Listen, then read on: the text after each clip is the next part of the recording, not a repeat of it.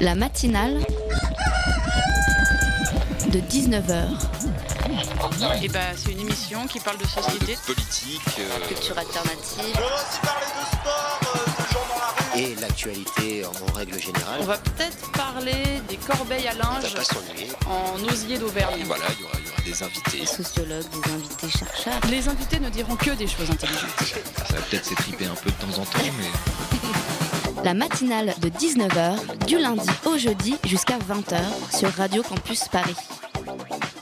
Tu sais, auditrice, on m'a reproché maintes fois de m'adresser ainsi directement à toi. Faudrait que je dise auditeur. Auditeur parce que sinon on se croirait dans une émission de cuisine, hein, puisque je m'adresserais aux femmes seulement. C'est comme ça, dans la langue française, le neutre est masculin. Ce qui est à peu près aussi con que de dire que le bleu est vert. Sauf pour les daltoniens. Et peut-être que c'est ça le problème en fait. La langue française est peut-être daltonienne du genre.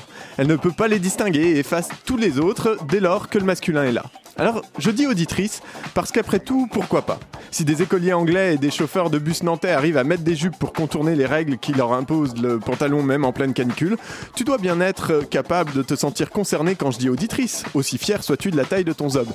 Je dis auditrice parce que c'est la langue qui forme la pensée. Les mots, ne sont, les mots sont des, ne sont pas des outils pour nous exprimer, ils sont la matière de notre réflexion.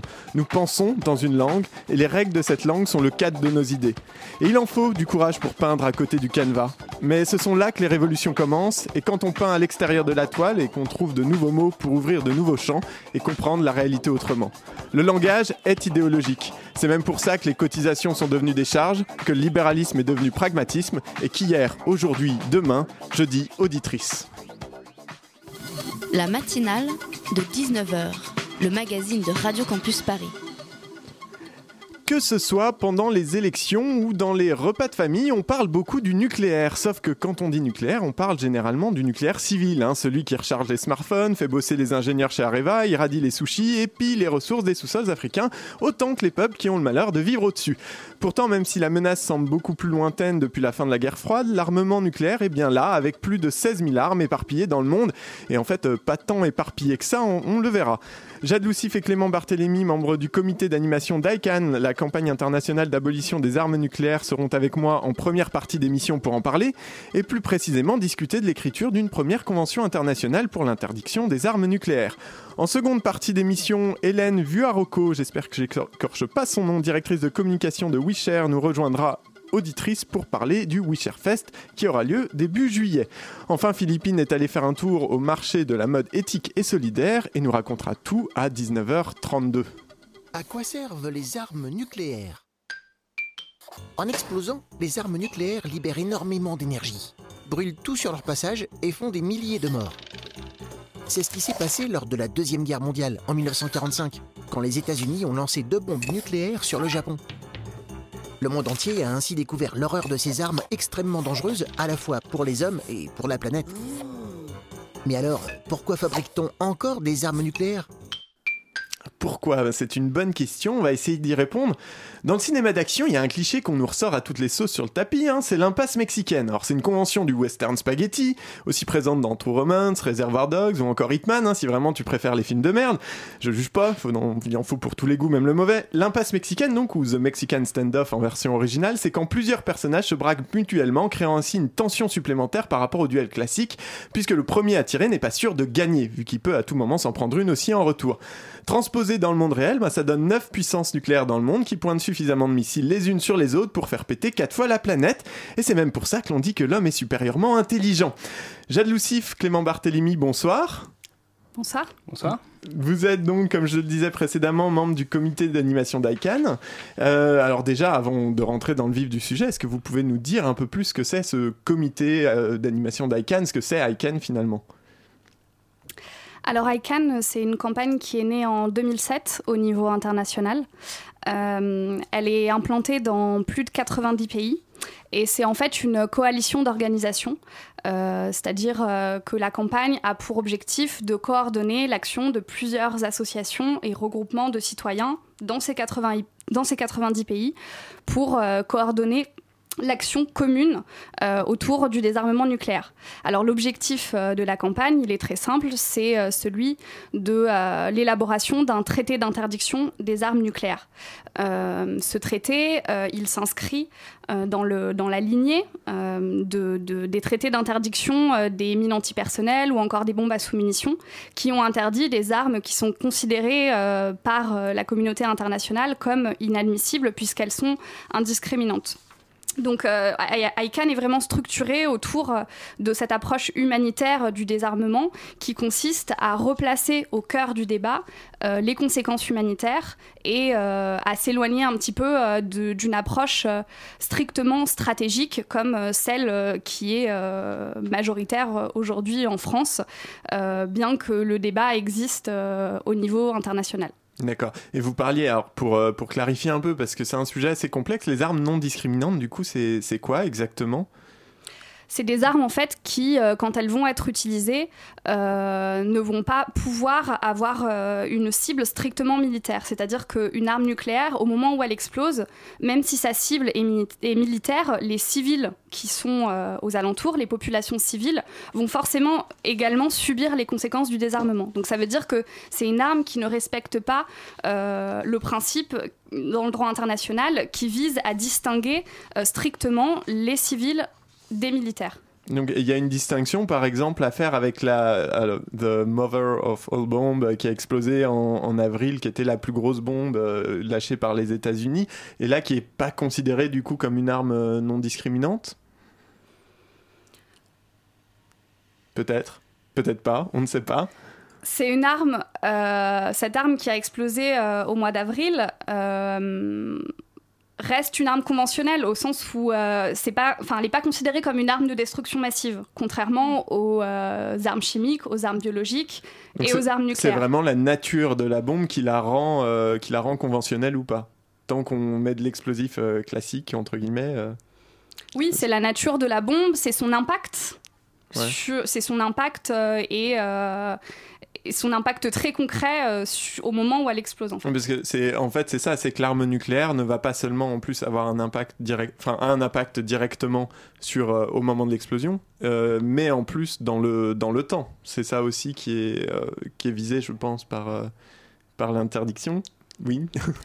Tout à fait, oui. L'arme nucléaire, euh, elle a une conséquence euh, au moment où elle explose, mais elle a aussi euh, des conséquences dans un à long terme, en fait, puisqu'on voit des conséquences sur plusieurs, générations dans les endroits où il y a des essais nucléaires qui ont été pratiqués, mais aussi à Hiroshima et Nagasaki, où en fait on voit les conséquences, voilà, dans un premier temps au moment de l'explosion, des conséquences à moyen terme avec des gens qui décèdent de, de maladies dans les semaines et les mois qui suivent. Et puis après, voilà, il y a des conséquences à vraiment très long terme qui euh, durent jusqu'à aujourd'hui, en fait. Hein. Les victimes des armes nucléaires, elles existent véritablement et euh, malheureusement, euh, justement, la vision qu'on a un petit peu aujourd'hui, c'est des armes nucléaires qui sont dans l'imaginaire collectif un peu inexistantes, on ne sait pas vraiment quelles conséquences elles ont, on n'a pas conscience qu'il y a des victimes euh, aujourd'hui qui euh, ont des droits et qui euh, véritablement ont souffert de l'impact de ces armes. D'accord. Et du coup, oui Oui, une remarque pratique sur la, la Moab, oui. c'est que même si c'était la bombe conventionnelle la plus puissante qu'on connaît, elle n'approche pas la puissance explosive d'une arme nucléaire aujourd'hui. Avec cette bombe, on est sur les puissances basses des armes nucléaires à l'époque euh, d'Hiroshima et Nagasaki. On est un petit peu en dessous d'Hiroshima. D'accord. Donc on, ne peut pas imaginer une, arme conventionnelle. Ça serait beaucoup trop gros, on ne pourrait pas la transporter. Aucun avion est capable de transporter quelque chose qui est l'équivalent de plusieurs millions de tonnes de TNT, ce qui est euh, la puissance d'une arme nucléaire aujourd'hui. Puisque les, euh, les, armes nucléaires n'ont pas cessé d'être améliorées pendant, depuis Nagasaki et Hiroshima. Ok. Et alors pour revenir un peu sur, euh, sur cette campagne euh, internationale, le, but, euh, donc il y a l'objectif de rédaction d'un traité, d'une convention internationale interdisant ces armes, c'est ça? Et, et, donc cette, cette, fin, cette, ce traité, cette convention, a pour but quoi? D'abord de, de puisqu'il y a déjà des traités de, de non-prolifération qui, qui existent. Qu'est-ce qu'il apporterait en plus? C'est quoi son objectif? Alors tout à fait. Bah, du coup, je vais rapidement expliquer ce qu'est le traité de non-prolifération puisqu'on en parle.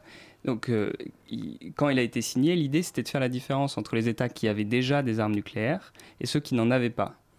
Et il y a eu un marché qui a été passé entre ces deux types d'États, qu'on appelle les États dotés d'armes nucléaires et les États non dotés, qui était que les États dotés avaient le droit, avaient la légitimité de conserver leurs armes, à condition qu'ils entreprennent euh, de désarmer. Et en échange, les États euh, non dotés, donc la majorité des États dans le monde, euh, s'engageaient à ne jamais essayer d'en produire et d'en utiliser. Pardon.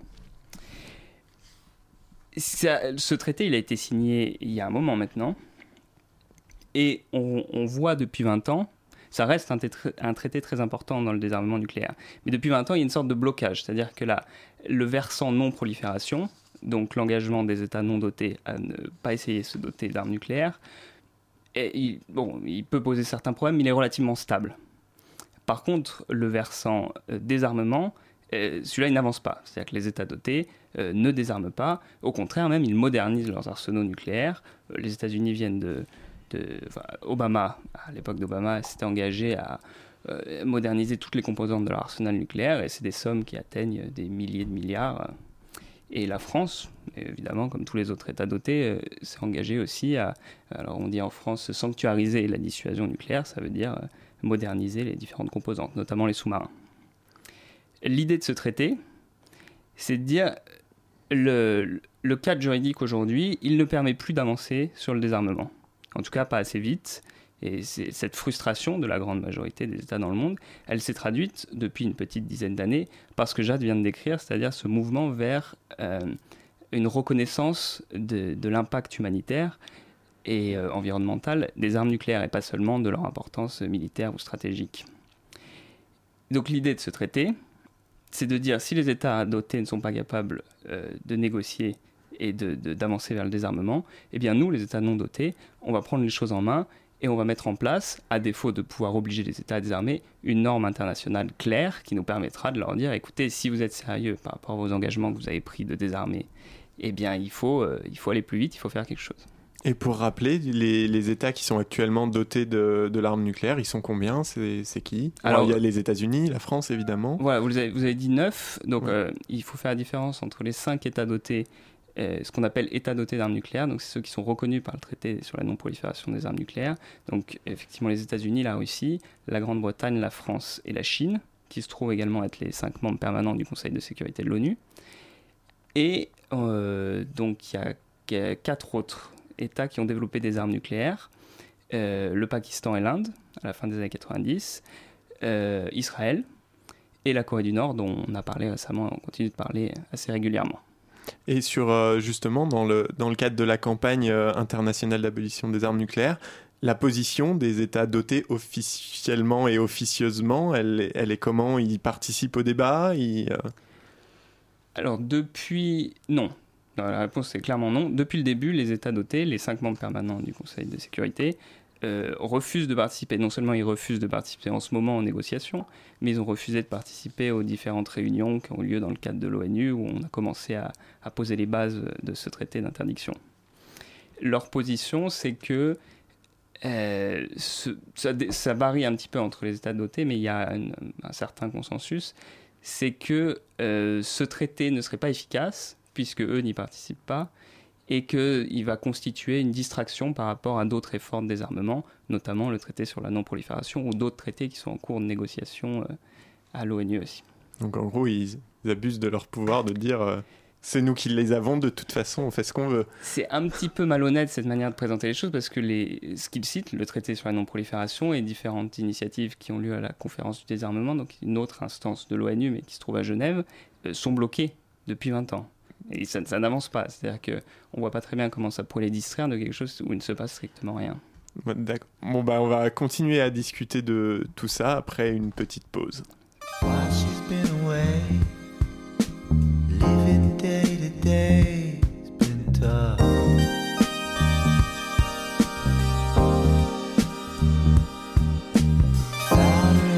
simply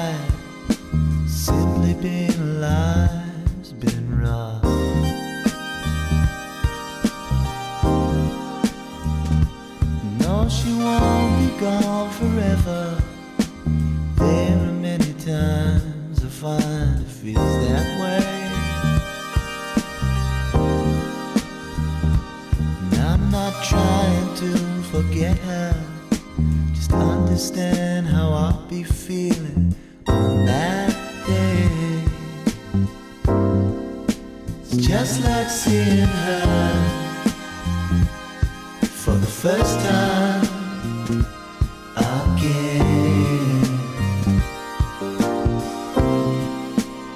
just like seeing her for the first time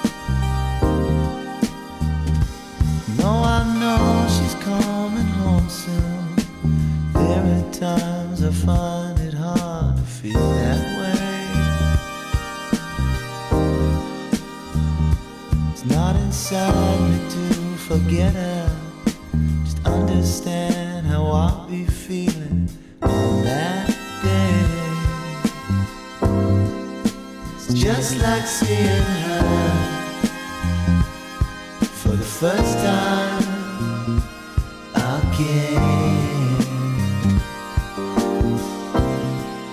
It's just like seeing her for the first time again. It's just like seeing her for the first time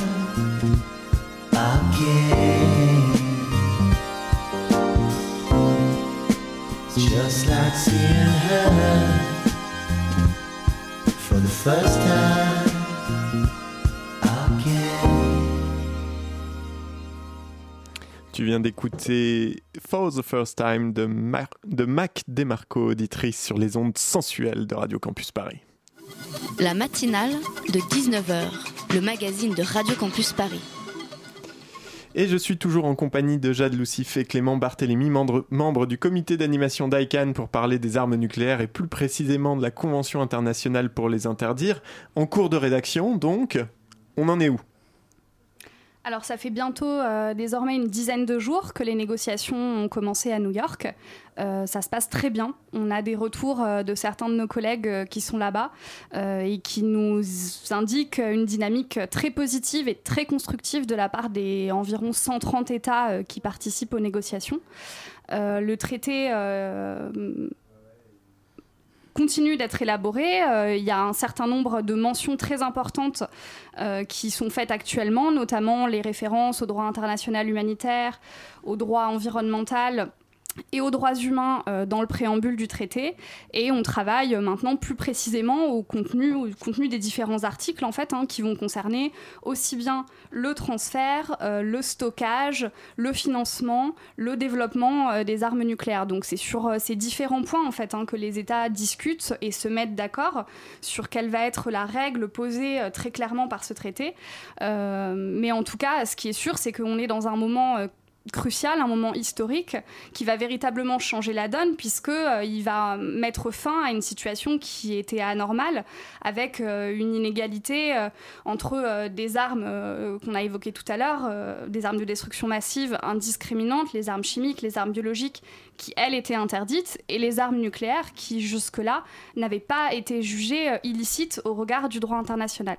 Donc ce qui est en train de se passer à New York c'est vraiment très important parce que ça va permettre de euh, stigmatiser euh, ces armes nucléaires euh, dans la communauté internationale et petit à petit en fait de voir diminuer la, la légitimité et le prestige qui leur est associé. Donc euh, voilà. Mais alors, quand on parle de euh, contrôle du transfert, du financement, c'est dans, quel but? Dans, dans l'article, dans la convention en elle-même, c'est on va interdire le transfert, on va, le transfert, on va le réguler, comment ça va se passer? Parce que si on parle simplement de contrôle, contrôle, on ne se dirige pas forcément vers une réduction des armes spécifiquement.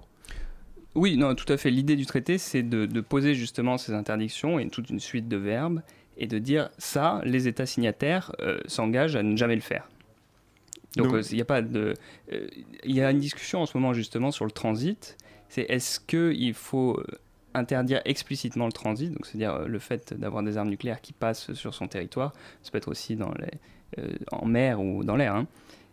Ou est-ce que le, on ne peut pas demander à un État de surveiller en permanence euh, ses océans, euh, ses frontières et ses côtes? Et par exemple, un sous-marin nucléaire euh, qui est invisible, comment est-ce qu'un État pourrait l'empêcher de passer? La position des ONG et d'ICANN en particulier, c'est de dire qu'il faut poser cette interdiction dans le transit, du transit, parce que c'est quelque chose qui va vraiment gêner les États qui stationnent des armes nucléaires en dehors de, leur, territoire, par exemple, enfin, les États-Unis, hein, pour être clair. Et donc, si certains États comme euh, euh, les Pays-Bas rejoignent ce traité, c'est pas encore d'actualité, mais si un jour ils le rejoignent, ils vont avoir un problème avec les armes nucléaires américaines qui sont stationnées euh, sur leur territoire. Donc, le transit, c'est un des exemples de, de mesures qui, si elle est incluse dans le traité, pourrait gêner les États dotés, même s'ils ne signent pas. C'est pour ça que la position, c'est de dire euh, c'est important de l'inclure. Et elle vise exclusivement les, États, cette convention, ou elle vise toute forme d'organisation? Alors non pas qu'on en soit encore à des multinationales euh, qui disposent d'armes nucléaires euh, pour elles-mêmes, mais est-ce qu'elle prévoit dans l'avenir aussi d'empêcher toute forme d'appropriation de l'arme nucléaire par des entités qui ne seraient pas des, États? Alors, je ne veux pas dire de bêtises parce que je ne suis pas un spécialiste du droit international, mais il me semble qu'il y a déjà des traités sur le transfert de matières fissiles. Euh, c'est les traités qui ont posé problème quand la Corée du Nord a commencé à développer euh, son arsenal nucléaire, puisqu'elle a obtenu des matières fissiles de manière plus ou moins illégale. Donc je, pense hein, que les traités... c'est déjà... voilà, là ça concerne vraiment euh, un, un, contrat entre États. Quoi. Et en ce qui concerne par exemple, c'est un peu... un peu tendance entre guillemets d'en parler en ce moment, mais euh, des, organisations terroristes, puisque a priori, euh, en ce qui concerne notamment le Pakistan ou des choses comme ça, il y a des, euh, des, liens qui peuvent être un peu faits assez facilement entre entre différents États et, organisations terroristes. c'est aussi une problématique traitée par cette convention où on considère qu'on vise d'abord les États puisque c'est eux qui sont les plus à même de régler les problèmes. Bah, le problème euh, du Pakistan, c'est que des groupes terroristes pourraient euh, récupérer des armes nucléaires, mais ces armes nucléaires, elles ont été euh, obtenues, fabriquées par l'État pakistanais. Donc la convention ou le traité traitera ce problème dans le sens où... L'État ne peut pas en vendre, ne peut pas aller... Voilà. Il faut quand même avoir je voudrais pas dire qu'il y aura jamais une instance non étatique qui sera capable de développer une arme nucléaire, mais ça demande quand même énormément de recherche, d'investissement, euh, des, infrastructures assez lourdes. Quoi. Normalement, on n'en est pas là encore, a priori. Voilà. Non, par contre, le risque d'appropriation d'une arme nucléaire plus ça, qui me... est possible. Qui me questionnait. Et, alors, pour le coup, donc, dans cette démarche de, désarmement complet, euh, on peut comprendre que les États euh, doté de l'arme ne soit pas forcément ultra jouasse euh, à cette idée, parce qu'on a notamment, on va parler du cas de la France un petit peu, euh, on a quand même essentiellement euh, cette, dissuasion nucléaire qui est présentée comme telle, qui est à dire on ne s'en sert pas, on ne s'en servira qu'en cas de, d'extrême nécessité absolue, et c'est-à-dire qu'on s'est déjà fait nous raser la moitié du pays. Donc, est-ce que, comment vous, ICANN, ou le comité français d'ICANN, se positionne par rapport à ça Parce que c'est finalement un sujet dont on a peu parlé euh, pendant ces élections. On a beaucoup parlé du nucléaire, on a peu parlé du nucléaire, on a beaucoup parlé du nucléaire civil, pardon, mais peu du nucléaire militaire. Euh, quelle est euh, la position d'ICANN par rapport à ça? Parce que c'est une vraie, c'est une vraie question d'un point de vue de la légitimité militaire d'un pays comme puissance mondiale. voilà, l'arme de dissuasion nucléaire est un point important aujourd'hui. Oui, effectivement, mais c'est tout l'enjeu euh, de ce traité, c'est de montrer que, euh, la légitimité euh, sur le plan international, aujourd'hui, elle passe par autre chose que par la possession d'armes nucléaires et par l'usage de la dissuasion comme doctrine militaire. Parce que ce qu'on constate, c'est que la dissuasion, finalement, enfin, faire reposer notre sécurité euh, sur la doctrine de la dissuasion euh, et considérer que la dissuasion est garante de notre sécurité et nous protège des conflits armés euh, depuis 70 ans, c'est les arguments hein, qui sont un petit peu utilisés notamment par la France, c'est faire abstraction de toutes les autres initiatives en termes de coopération internationale qui favorisent la paix et euh, qui euh, ont sûrement euh, grandement participé à la maintenir en Europe depuis 70 ans. Donc nous, là où on a un gros travail à faire au sein d'ICANN, en France en tout cas, c'est bah, justement travailler sur ce concept de dissuasion et le, décortiquer un petit peu pour montrer que c'est pas un concept sur lequel on peut se reposer pour assurer notre sécurité.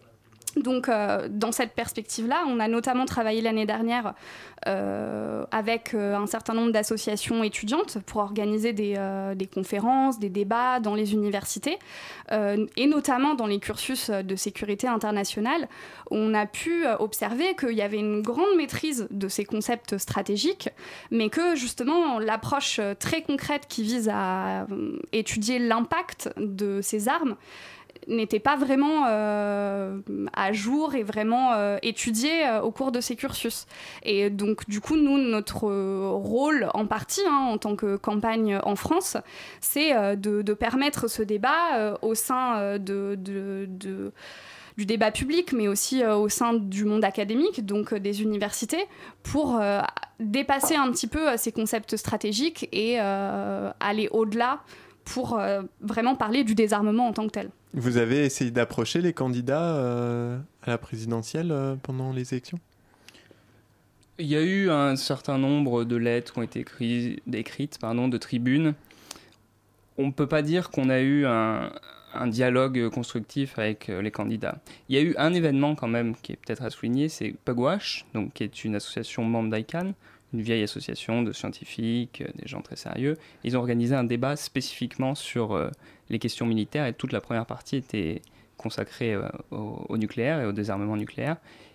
Et on a eu des représentants, donc je dis on, euh, c'était pas du tout organisé par ICANN, hein, c'était vraiment organisé par Pugwash France. Et il y a eu donc des représentants des différents candidats, en tout cas les, les 4 premiers, 4-5 premiers. Donc c'est le moment où on a pu un petit peu euh, pousser, essayer de les faire réagir sur les questions de, de traité d'interdiction, de quelle est la position de la France ça s'est pas beaucoup vu euh, dans leur position, prise de position publique encore. Et euh, pour, pour, finir, c'est quoi les prochaines étapes là du, du traité là? Donc là, les discussions sont en cours. Elles ont lieu jusqu'à quand? Les discussions sont en cours. Euh, on devrait avoir un traité euh, finalisé au 7 juillet, à la fin de la session qui est en cours à New York. Après ça, la prochaine étape, c'est euh, le vote à l'Assemblée générale des Nations Unies de, ce, de ce traité. Et ensuite, ce traité sera ouvert à la signature d'un certain nombre d'États. Donc, ce qui est vraiment important de comprendre, c'est que euh, évidemment, euh, nous ne sommes pas naïfs et nous avons pleinement conscience que ce traité ne va pas euh, donner un monde sans armes nucléaires demain, mais par contre, c'est une opportunité inédite qu'on n'a pas vue depuis plus d'une vingtaine d'années, de faire avancer le désarmement, donc de, de, déclencher en fait un déblocage de la situation qui permettra voilà, d'aller dans le sens du désarmement, ce qui n'est pas le cas depuis un certain temps. Si aucun des membres du Conseil permanent qui possèdent tous l'arme nucléaire ne mettent leur veto.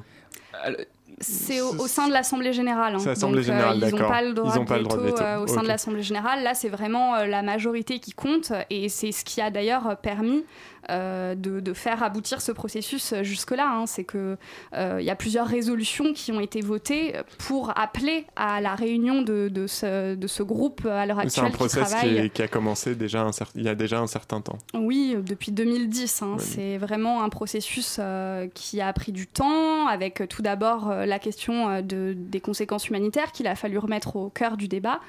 Et puis, à partir de 2016, effectivement, ça s'est concrétisé, ça s'est accéléré avec euh, le vote d'une résolution qui a appelé à la composition d'un groupe de travail euh, pour euh, commencer un peu à aborder cet instrument juridique contraignant.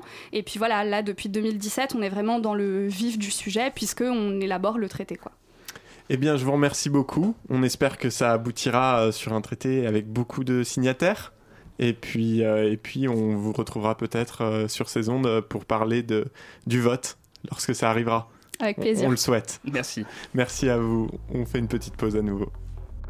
La matinale de 19h, le magazine de Radio Campus Paris.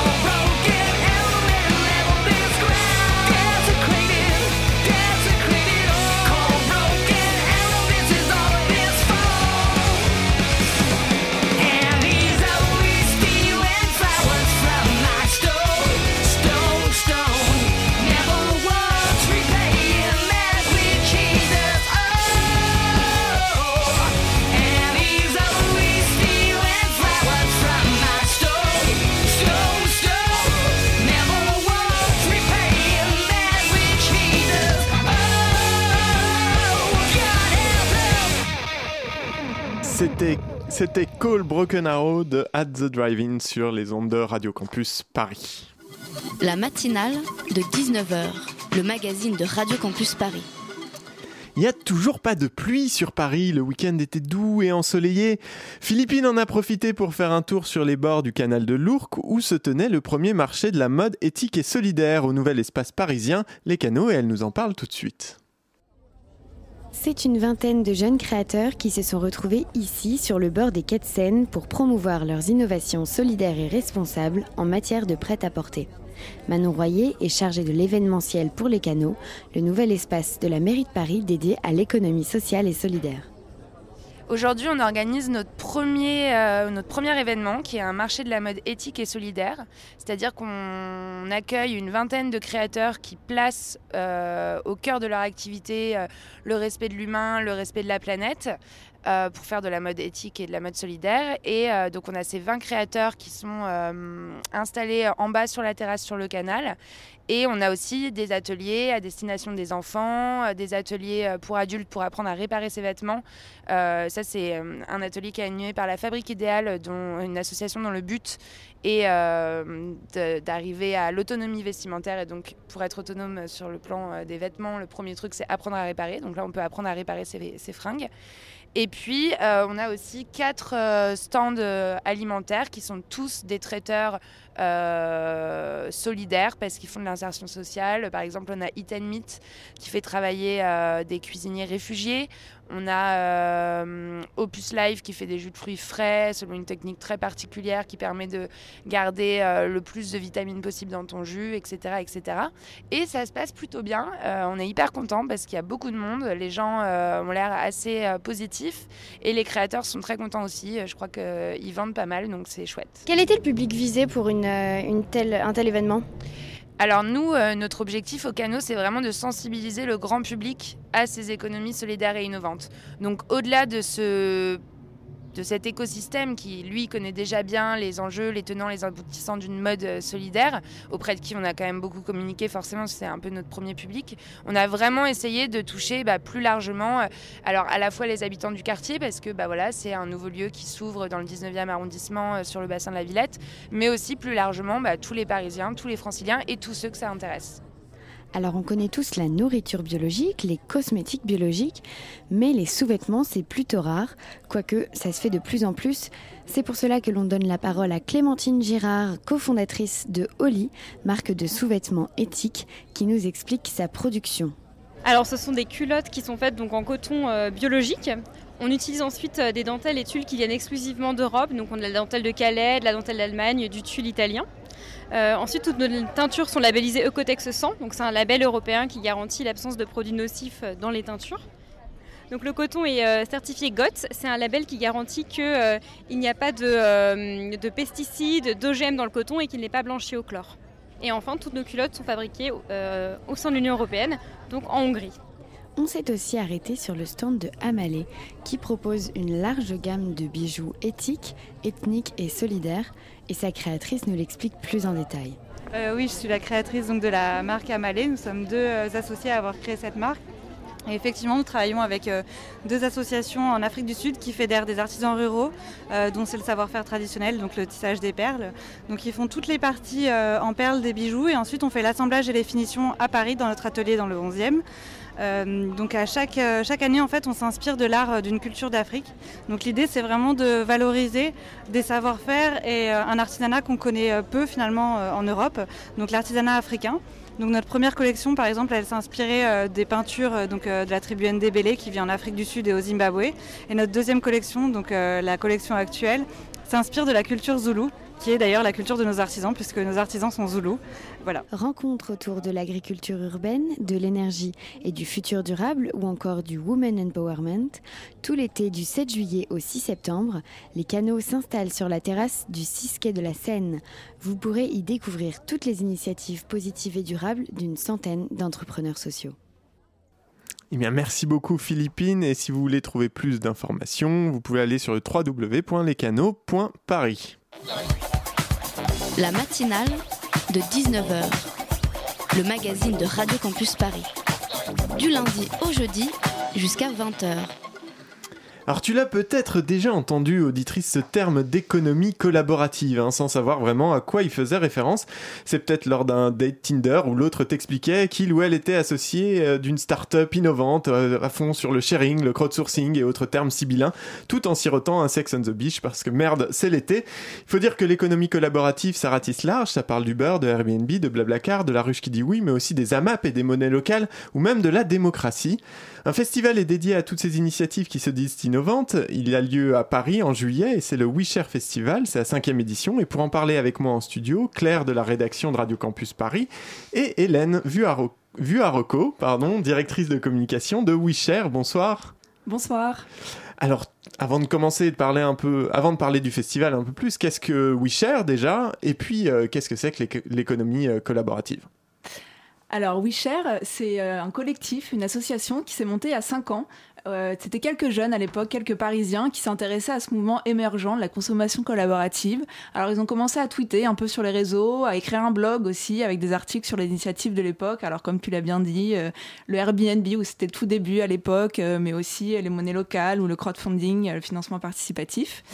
Et puis en fait, ils ont vu que rapidement, ça a suscité de l'engouement.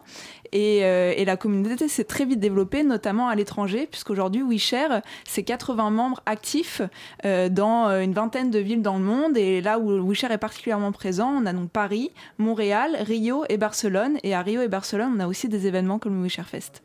Qui sont euh, l'équivalent de ce qu'on trouve au WeShare Fest en France. Exactement. En fait, tout, est, tout ce qu'on fait chez WeShare est partagé publiquement. Euh, donc on a tout documenté de sorte que les autres communautés puissent s'inspirer librement de ce qui est fait à Paris et reprendre les meilleures pratiques euh, d'organisation de l'événement, euh, que ce soit le mélange entre euh, le festif et l'intellectuel, euh, tout comme euh, les détails beaucoup plus pratiques et logistiques euh, d'une organisation d'événements de cette ampleur. Et donc vous avez euh, vous avez donné quelques exemples un peu de euh, voilà des premières choses qui ont intéressé les membres de WeShare, les fondateurs de WeShare, qui étaient Airb- Airbnb par exemple. Mais aujourd'hui, euh, dans dans le cadre du festival ou même de vos actions en dehors du festival, c'est quelles sont les initiatives qui vous intéressent, sur, sur quoi vous vous penchez, qu'est-ce qui vous qu'est-ce qui participe à cette économie collaborative et qui la définit en fait? Oui, alors vraiment, l'économie collaborative, c'est le thème qui a fait euh, exister WeShare à ses débuts, euh, parce que c'était très nouveau, qu'il y avait peu de personnes qui s'y intéressaient. Euh, donc ça recoupe à la fois la consommation collaborative, donc Airbnb, etc., mais c'est aussi tout ce qui est financement participatif, ou aussi les nouvelles formes d'éducation. Donc vous avez dû entendre parler des MOOC, tutor, voilà, cette façon d'apprendre différemment. En fait, c'est tout ce qui participe un peu à une forme de décentralisation de la société. On peut définir un peu les MOOC pour les auditeurs. Alors oui, les MOOC, euh, c'est euh, Massive Open Classes. C'est des cours euh, que vous pouvez prendre en ligne qui sont fournis par les universités, donc complètement ouverts. Généralement, c'est renforcé avec des forums pour que les étudiants puissent étudier, échanger entre eux et pas juste être face à un ordinateur et que ce soit un peu, un peu triste finalement. Et, et donc ça, ça permet à chacun d'être un peu plus libre dans sa formation et de se former aussi tout au long de la vie. Euh, vous décrivez WeShare comme une organisation non hiérarchique, ça veut dire que personne ne commande? Alors ça, c'est une très bonne question qu'on nous pose souvent. Euh, on a souvent dit qu'on était sans hiérarchie. Alors c'est pas tout à fait vrai. En fait, ce qui se passe chez WeShare, c'est qu'il n'y a pas de hiérarchie de fait, il n'y a pas de fiche de poste avec des relations de N plus 1, N plus 2. En revanche, il y a une hiérarchie assez naturelle qui se met en place et qui est une hiérarchie par projet.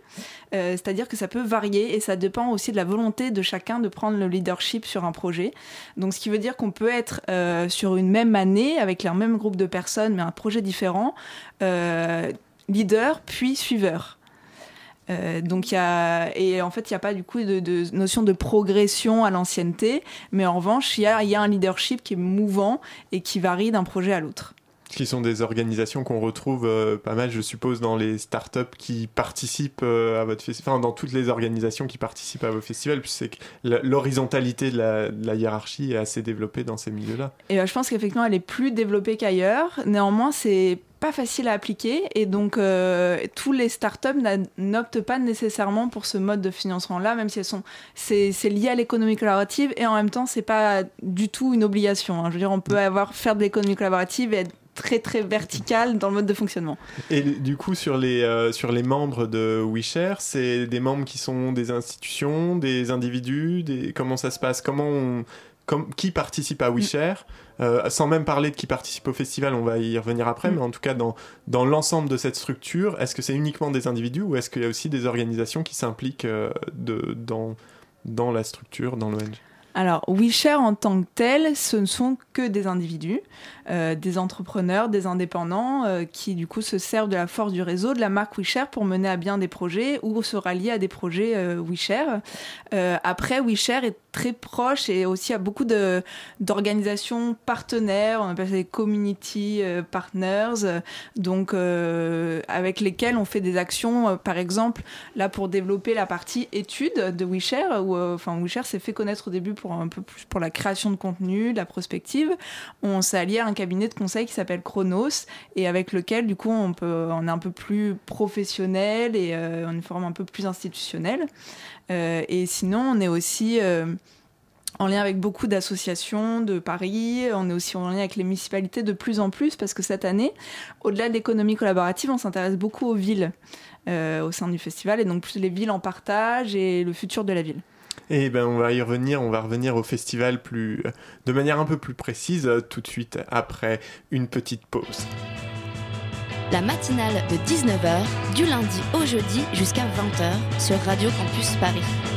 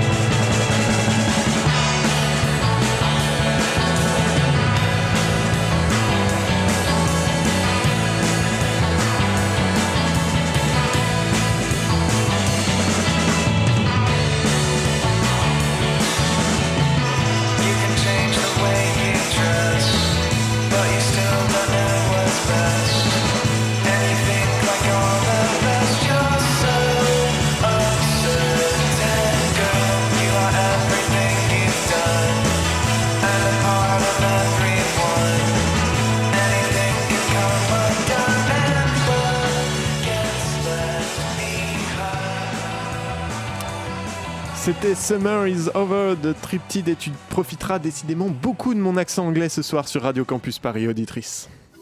La matinale de 19h, le magazine de Radio Campus Paris.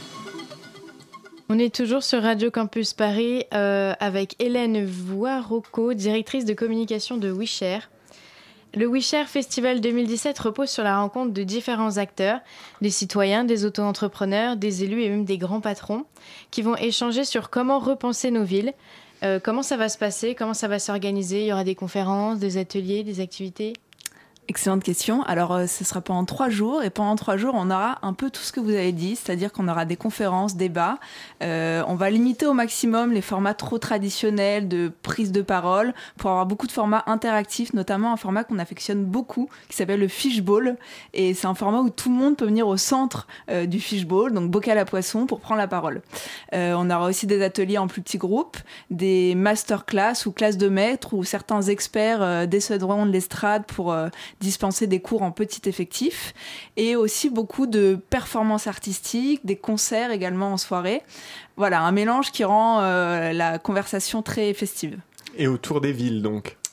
Et autour des villes, ouais, Alors, exactement. que- quoi exactement sur les villes? Ça va être quoi les thématiques abordées? On va, on va parler de quoi exactement sur les villes?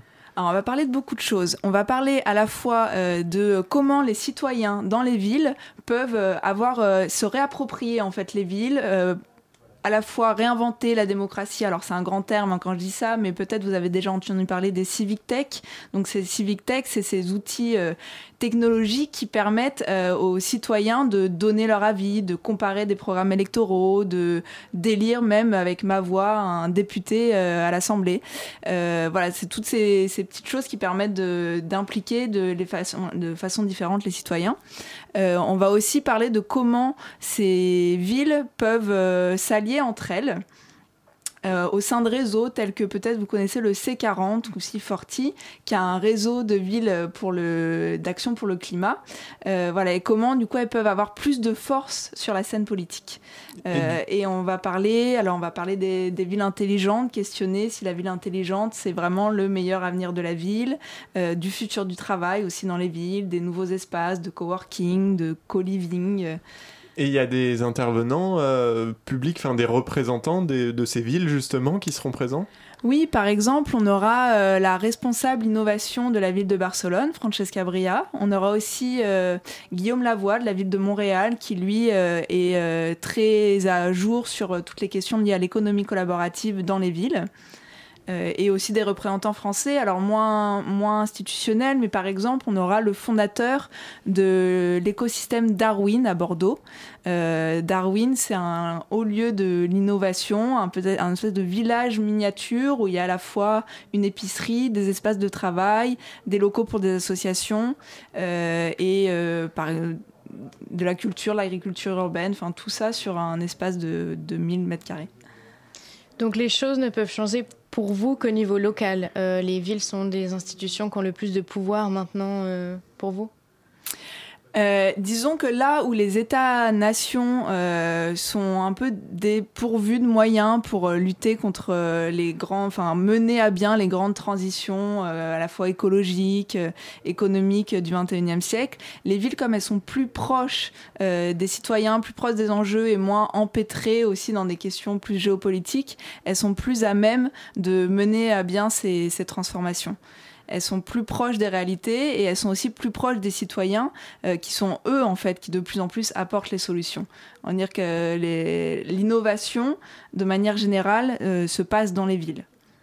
Et du coup, sur ces, euh, je reviens un peu sur ces questions d'innovation parce que, enfin, alors après, là, ça va être un peu euh, militant de mon côté, mais la, la question de dire qu'on rapproche des initiatives qui sont à la fois issues du privé, à la fois issues de l'associatif, euh, euh, est-ce qu'il n'y a pas un mélange des genres à un moment qui, euh, qui supprime certaines, certaines questions un peu éthiques? Quand on met, alors je sais que c'est un peu moins le cas maintenant, mais ça l'a beaucoup été quand on met en avant euh, la ruche qui dit oui et les AMAP euh, en côte à côte, est-ce qu'il n'y a pas un problème, hein, enfin un problème, est-ce que ça soulève pas d'autres problèmes ou sur euh, les questions du positionnement euh, politique euh, du du festival, mais en tout cas euh, des, des initiatives, est-ce qu'il manque pas peut-être euh, ce cadre un peu idéologique?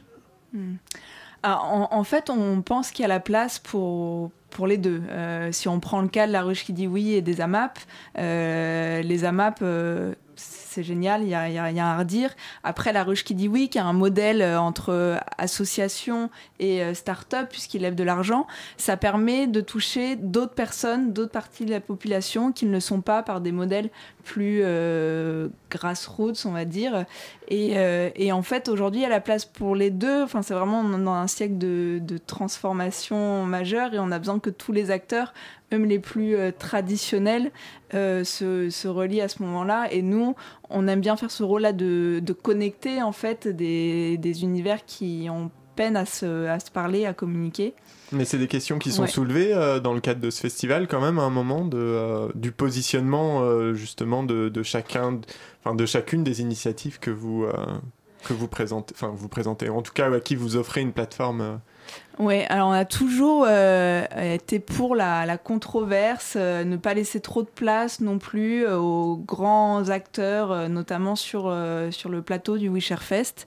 Et donc la controverse, elle a toujours vraiment fait partie de, de, de l'ADN de, de Wisher. Et du coup, euh, oui, on essaye. euh, C'est euh, c'est pas c'est pas éliminé quoi. C'est pas Non, on, pas du on met pas ça de, pas du tout. de côté.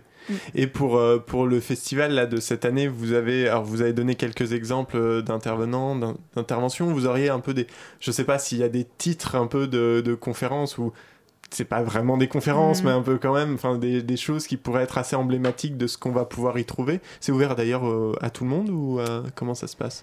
Alors, Deux questions ouais. pour le Sur, sur l'ouverture, euh, donc sur les trois jours, on a toutes les soirées à partir de 18h qui sont ouvertes à tous et gratuites. Et pour les étudiants, les indépendants, les gens avec peu de moyens, on a des hackers tickets ou tickets pirates euh, pour les trois jours à 50 euros. D'accord. Sur, euh, sur demande. On- sur demande. Faut, faut envoyer un mail. Faut... Euh, voilà, c'est tout est sur le site, mais oui, il faut demander, faut envoyer un mail. Et du coup, donc sur ces, sur qu'est-ce qu'on va pouvoir y trouver? Qu'est-ce qui va nous donner envie d'y aller euh, là, en dehors de la thématique qui peut intéresser d'une manière générale Ouais, alors par exemple, euh, sur le futur du travail, on aura une conférence qui s'appelle Le droit à la paresse peut-il être inscrit dans la, doit-il être inscrit dans la Constitution euh, sous un format Oui. tribunal. La réponse est oui. Euh, sous un format de tribunal, c'est un format qu'on a emprunté à Uzbek Erika, euh, qui me permet en fait de mettre en scène euh, avec voilà un juré, un condamné qui se défendent sur scène et euh, pour questionner bah, justement le, le futur du travail. euh, est-ce qu'il faut un revenu universel Est-ce que euh, est-ce qu'on aura encore besoin de travailler Quelle place pour Et les, les, robots alors les intervenants du coup qui font ça, qui prennent la place euh, juré, euh, juré, défenseur, etc. C'est, c'est qui? C'est des associations? C'est des On a des, des journalistes, euh, journalistes euh, et représentants de mouvements associatifs. Et euh, c'est ouvert à participation. euh, c'est aussi la, forme du tribunal. Vous parliez tout à l'heure du, du fishbowl où tout le monde pouvait intervenir. Là, la- le tribunal, j'imagine, c'est plus carré. Là, on y assiste, ouais. On y assiste. Et euh, une autre, une petite dernière. Ou- Euh, qui- oui, par exemple, on aura euh, sur les sur la, une, toute une conférence sur la Fab City où euh, la ville euh, la ville qu'on- qui construit. Euh, donc c'est l'idée qu'on puisse relocaliser la production dans les villes et avoir des villes qui soient de nouveau euh, fabricantes. Et donc là, on a le, le leader du mouvement Fab City qui, est, qui a commencé à Barcelone, qui sera présent pour euh, présenter le mouvement. Et de toute façon, tout, tout ce programme, est, on peut le retrouver en ligne, je suppose. Bien sûr, euh, c'est sur le paris.wisherfest.com. paris.wisherfest.com. Les dates, c'est du 5 au, Au 7 juillet. Euh, avec des hacker tickets où faut demander, prouver qu'on est, Exactement. euh, prouver qu'on est pauvre. Voilà. C'est pas très compliqué en ce moment. Et, euh, et du coup, une- d'autres événements un peu, ou une prochaine édition dans un an, où il y a des choses un peu qui se passent entre? Et ben, on y reparle en septembre. Entre-temps, on aura un événement à Barcelone et à Rio en novembre, les deux. Ce qui peut être pas mal comme destination. C'est pas mal comme destination. Merci beaucoup Hélène. Et puis, euh, et puis bah, ça va être euh, la fin de la matinale, en fait, hein, tout bêtement. Euh, auditrice, hein, enceinte au bout de nos micros, mon vice, c'est déjà la fin. Merci de nous avoir écoutés. Juste le temps pour moi de remercier tous ceux qui m'ont accompagné ce soir. Claire, Philippine, mais aussi PH à la réalisation. C'était c'était la dernière PH. On est triste. Euh, Elsa à la coordination, ainsi que quelqu'un qui va s'occuper du web pour que tu puisses retrouver cette émission en podcast et la partager à tous tes amis sur les réseaux sociaux. Pour ne rien louper de tout ça, tu peux, chère auditrice, aussi j'aimais la page Facebook, c'est vachement bien, il faut le faire. Cette émission sera également rediffusée demain à 13h sur le site de Radio Campus Paris et sur la radio numérique terrestre. Mais surtout, reste avec nous, car dans un instant, c'est pièces euh, dé- euh, détachées. Euh, C'est ça, Pièces détachées, consacrée bon. aux arts vivants en Ile-de-France. Ce soir, c'est un véritable événement puisque nous recevons pour une interview exclusive d'une heure Wajdi Mouawad, auteur, metteur en scène, comédien et directeur du Théâtre National de la Colline. Et donc je vais rester dans le studio. Voilà, merci parfait, on a hâte, on vous dit à tout de suite. Auditrice, je te remercie de nous avoir suivis ce soir et comme c'est la dernière semaine de la matinale, je te souhaite de très très très bonnes vacances sur les ondes de Radio Campus Paris.